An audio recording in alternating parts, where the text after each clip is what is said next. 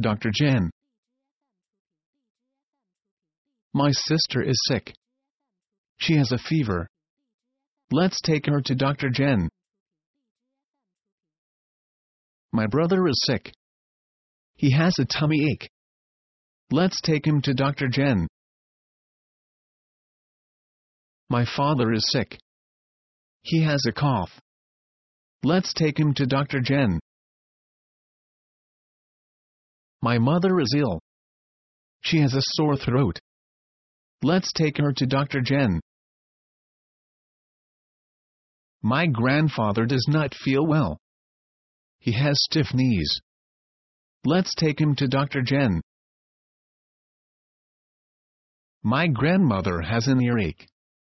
She can't hear well. Let's take her to Dr. Jen.